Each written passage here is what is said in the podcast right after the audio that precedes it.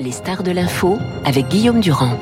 Après les précisions de Tabar, donc euh, place à l'expérience politique. euh, donc euh, nous sommes avec le camarade de Perrino, professeur émérite des universités à Sciences Po, ancien directeur du CIPOF. D'abord la première question est toute simple. Est-ce que vous approuvez ce qu'a dit Guillaume Pascal? Oui, oui, tout à fait. Euh, euh, on a une situation euh, qui rappelle d'ailleurs, on pourrait y revenir, euh, des temps très anciens, les temps de la quatrième euh, de la quatrième République, euh, où euh, en effet euh, des partis euh, qui sont loin d'être majoritaires, qu'on appelait jadis les partis charnières, Ouais.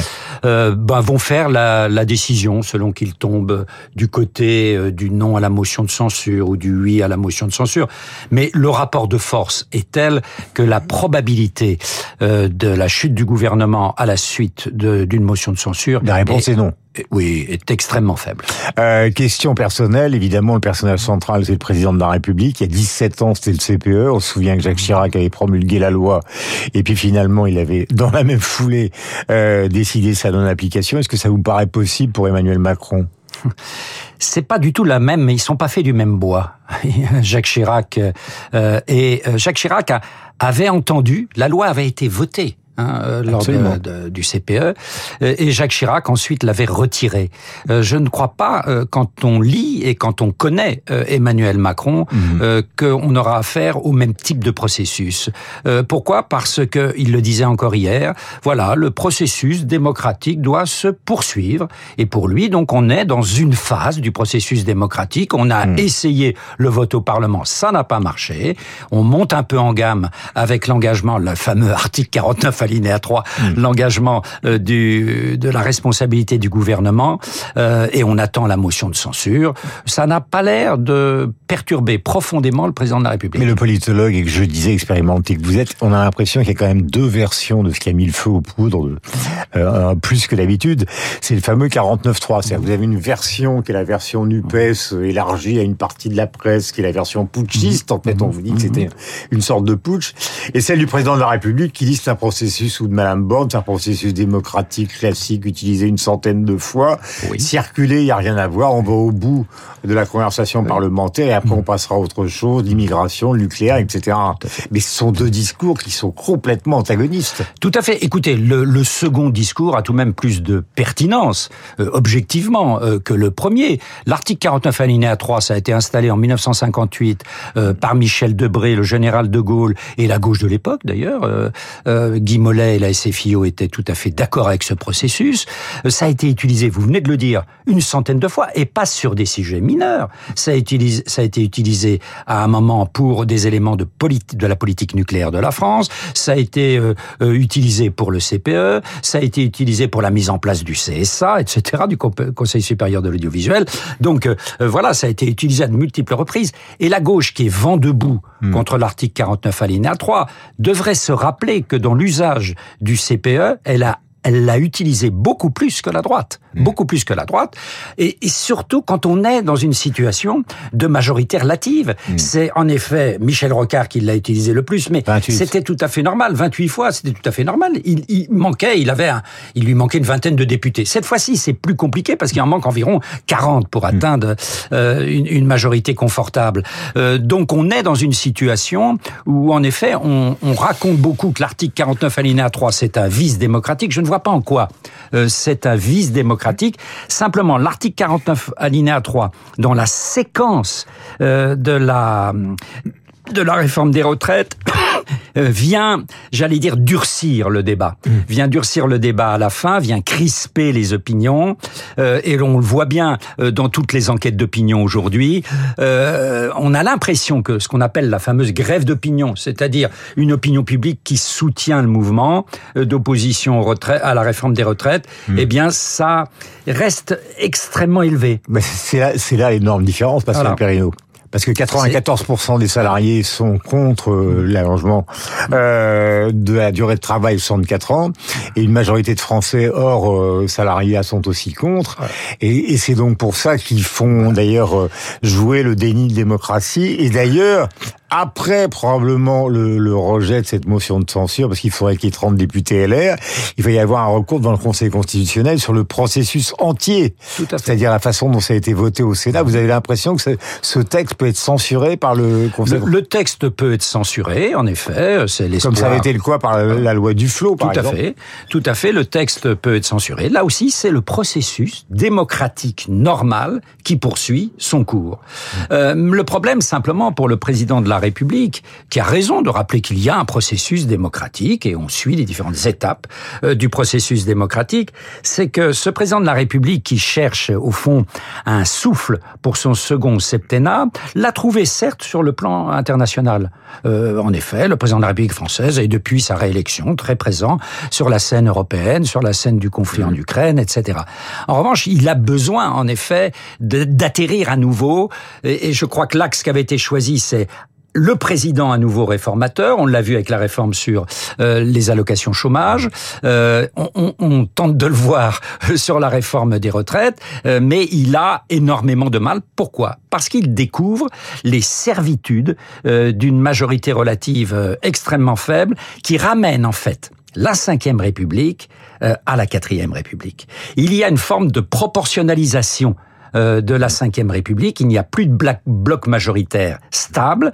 Et on revient un peu, on l'avait dit à, à, l'issue des législatives, on avait dit, mais les Français ont voté aux législatives hmm. comme s'ils votaient dans un scrutin à la proportionnelle. Et c'est assez vrai. Hein.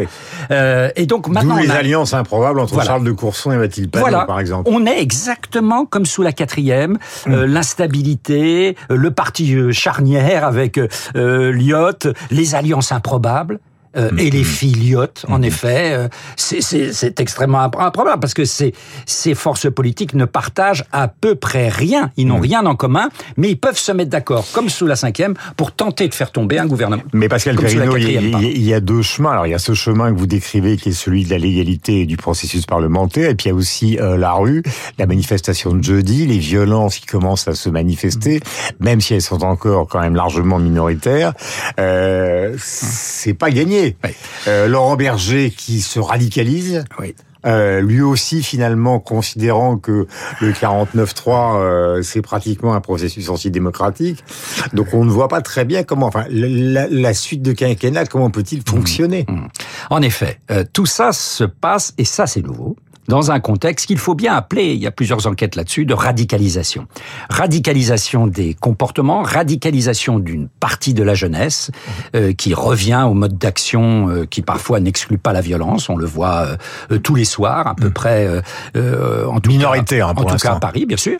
Hein, mais mais c'est vrai que la, la violence est en général toujours portée par des minorités, mais il y a une forme de gilet jaunisation, si vous voulez, des formes d'action. on l'a vu dans le mouvement social, on le voit dans le mouvement syndical et on le voit sur le terrain politique avec un discrédit. L'enquête que nous venons de faire euh, au CEVIPOF à Sciences Po et que nous faisons chaque année, euh, qui s'appelle le baromètre de la confiance politique, qui en fait mesure avant mm. tout de la défiance politique, ça n'a jamais été à ce point. Il y a euh, absolument dernier sondage Macron 29. Et, toutes les institutions politiques sont à la baisse, mais toutes sans exception, mm. hein, jusqu'au maire euh, qui perdent environ une dizaine de points en un an. C'est-à-dire que la société française commence à euh, être une société dans laquelle, entre les citoyens à la base, qui sont beaucoup des citoyens en colère, et le président au sommet, il n'y a plus aucun amortissement. Hmm. Attention à l'accident. Mais est-ce que ça veut dire qu'il faut une réforme institutionnelle?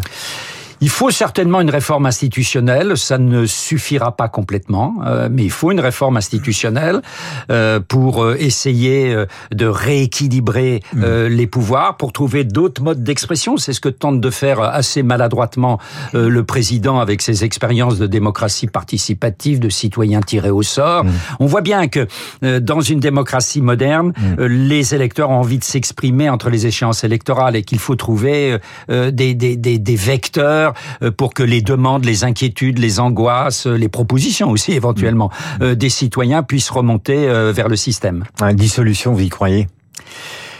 S'il y avait une motion de censure, bien sûr, il y aurait une dissolution. C'est la réponse normale, là aussi, dans un processus démocratique. Pour euh, l'instant, hein, je, je la pointe le. Parisien de ce matin pour ceux qui nous écoutent, 262, 270 au maximum.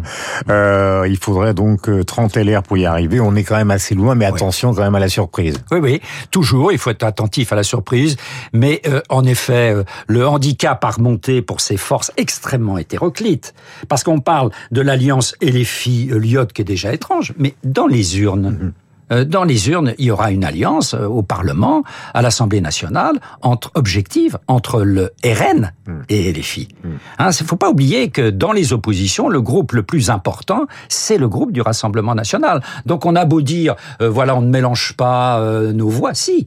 Euh, les députés de la France insoumise, de la NUPES, vont mélanger leurs voix avec ceux du RN. Hum, Certains à l'intérieur de la majorité souhaiteraient que le président de la République euh, s'exprime, en tout cas peut-être même avant la manifestation de jeudi. Mais il y a une question, j'allais dire, qui échappe non pas à toute logique, mais qui est qui est celle, euh, à mon avis, centrale du ressentiment. Ce jeune homme de 40 ans, qui en gros a fichu une raclée au parti traditionnel, est quand même l'objet dans ces partis traditionnels d'un ressentiment et d'une volonté de vengeance qui peut peut-être expliquer ce que vous appelez cette quatrième république. C'est-à-dire qu'au fond, il y a des députés dans leur circonscription qui veulent rendre compte à leurs électeurs, mais il y a des états-majors politiques qui ont gardé au fond d'eux euh, le fait que, un, le PS se soit effondré, que deux, le LR se soit effondré, que trois, le Front National euh, augmente, et tout ça, c'est c'est une espèce de d'accusation implicite contre Emmanuel Macron et une envie de vengeance qui s'exprime secrètement dans les urnes. Oui, il y a Et plus... qui est aussi du côté des Français d'ailleurs. Non, en effet, vous avez raison. Euh, il y a plusieurs raisons du ressentiment. hein, de la vengeance. Euh, il y a d'abord, en effet, euh, cette opération Macron dont tout le monde disait ça sera un feu de paille euh, qui dure. Il a été réélu et réélu, euh, j'allais dire, assez facilement, plus que facilement. Ça, c'est le premier point. Bon, et les gens disent parce que c'était le Front National en face. Euh, hein. non, il y a, y a son- connaissez même, son score, même son score du premier tour, il est très nettement euh, devant les autres. Hein, euh, si on prend le score du premier tour, c'est-à-dire des vrais euh, euh, macronistes Euh, et les partis de gouvernement, les candidats, euh, les candidates en tout cas des deux anciens partis de gouvernement sont très très loin. Donc il y a beaucoup d'exaspération. Il y a un aspect que l'on voit dans d'autres secteurs euh, de la société française, qui est la lutte générationnelle. Hein, euh, il y a entre les jeunes euh, et les moins jeunes un véritable conflit générationnel qui s'exprime aussi sur le sur le terrain politique. Et puis il y a ça, je crois, c'est plus fondamental, un clivage de fond dans la société française. C'est-à-dire que ce Et on en duo- termine. ce duo Macron-Le Pen est tout à fait symptomatique d'un nouveau clivage, le clivage entre ce que certains appellent la société ouverte et la société du recentrage national, qui met profondément à mal les habitudes que nous avons prises du clivage gauche-droite qui a duré pendant deux siècles. Pascal Perrino, 8h29 sur antenne de Radio Classique. Nous allons prendre connaissance du rappel des titres avec Charles Bonner. Merci Pascal. Bonne journée Merci. à vous. Luc Ferry à 8h40 et puis la rue de presse attendue bien évidemment euh, de David Abiker euh, à la une du Figaro. CJ Paris, très rare. Un éditorial euh, au vitriol sur la situation euh, de la capitale qui compare à une sorte de ZAD. Et à la une du Parisien, vous trouverez une enquête euh, sur l'inflation avec une enquête dans les supermarchés, évidemment l'envolée d'un certain nombre de prix. Voilà donc pour la revue de presse dans un instant, 8h30.